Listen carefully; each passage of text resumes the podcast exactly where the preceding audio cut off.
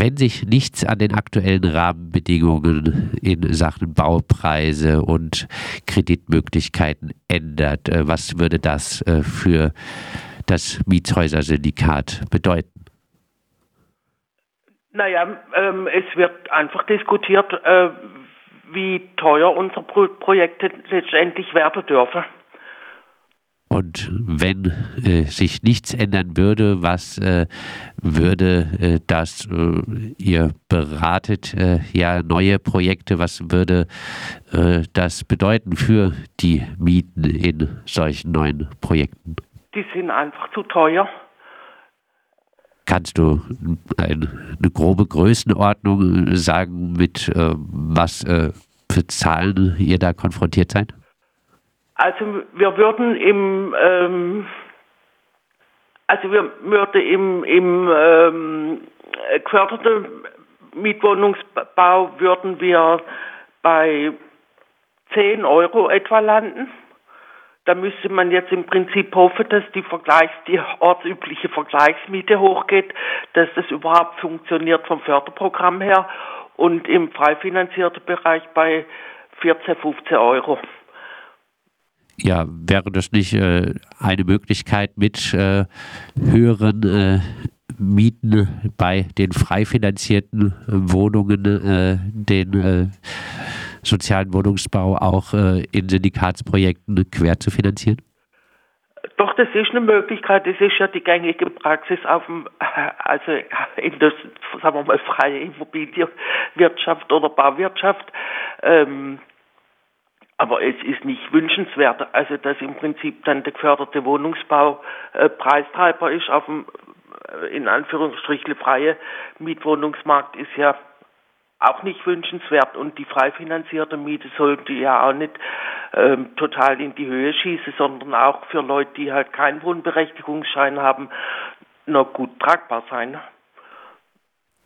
Ja, was äh, sind jetzt eure Forderungen an das äh, Landeswohnungsbauprogramm? Was äh, muss sich äh, konkret ändern, damit äh, Mietshäuser-Syndikatsprojekte entstehen können, neue, die auch äh, halbwegs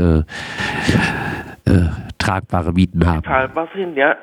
Ja, wir fordern ähm wie auch schon im letzten Jahr oder in, in den, im letzten Förderzeitraum, wir fordern, dass die Tilgungsrate wieder runtergeht. Die liegt bei zwei Prozent.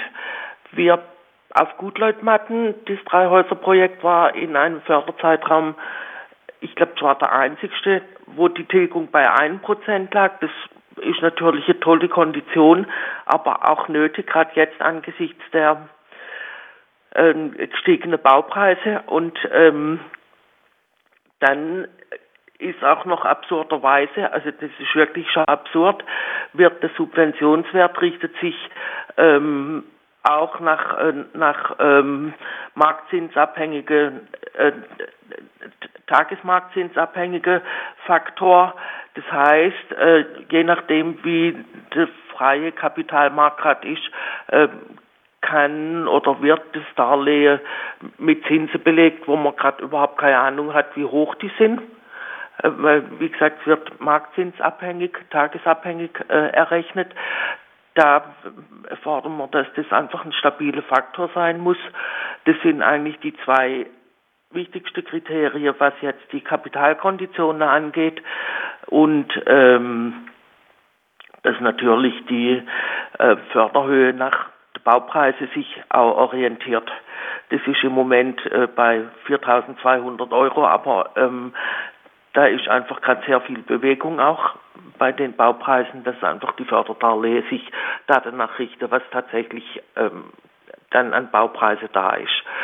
Das sind die Hauptpunkte für die ähm, Kreditkonditionen und wir wünschen uns aber auch andere Sache vom Förderprogramm, dass nämlich äh, neben den, sagen wir mal, traditionellen Wohnformen endlich auch ähm, zum Beispiel Clusterwohnungen anerkannt werden, dass da die Gemeinschaftsfläche dazu zähle oder dass ähm, es gibt auch einige äh, Gruppen, die äh, so Pflegegruppe mache oder betreute, betreute oder begleitete Gruppe, dass bei den Wohnungen dann auch fürs Betreuungspersonal ein, ein Zimmer ähm, mitgefördert wird und das sind so die Hauptforderungen.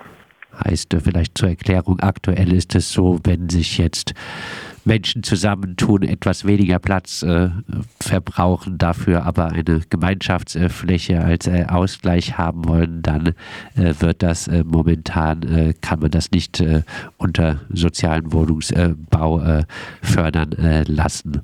Und da wollt ihr eine Änderung, oder? So. Ja, genau.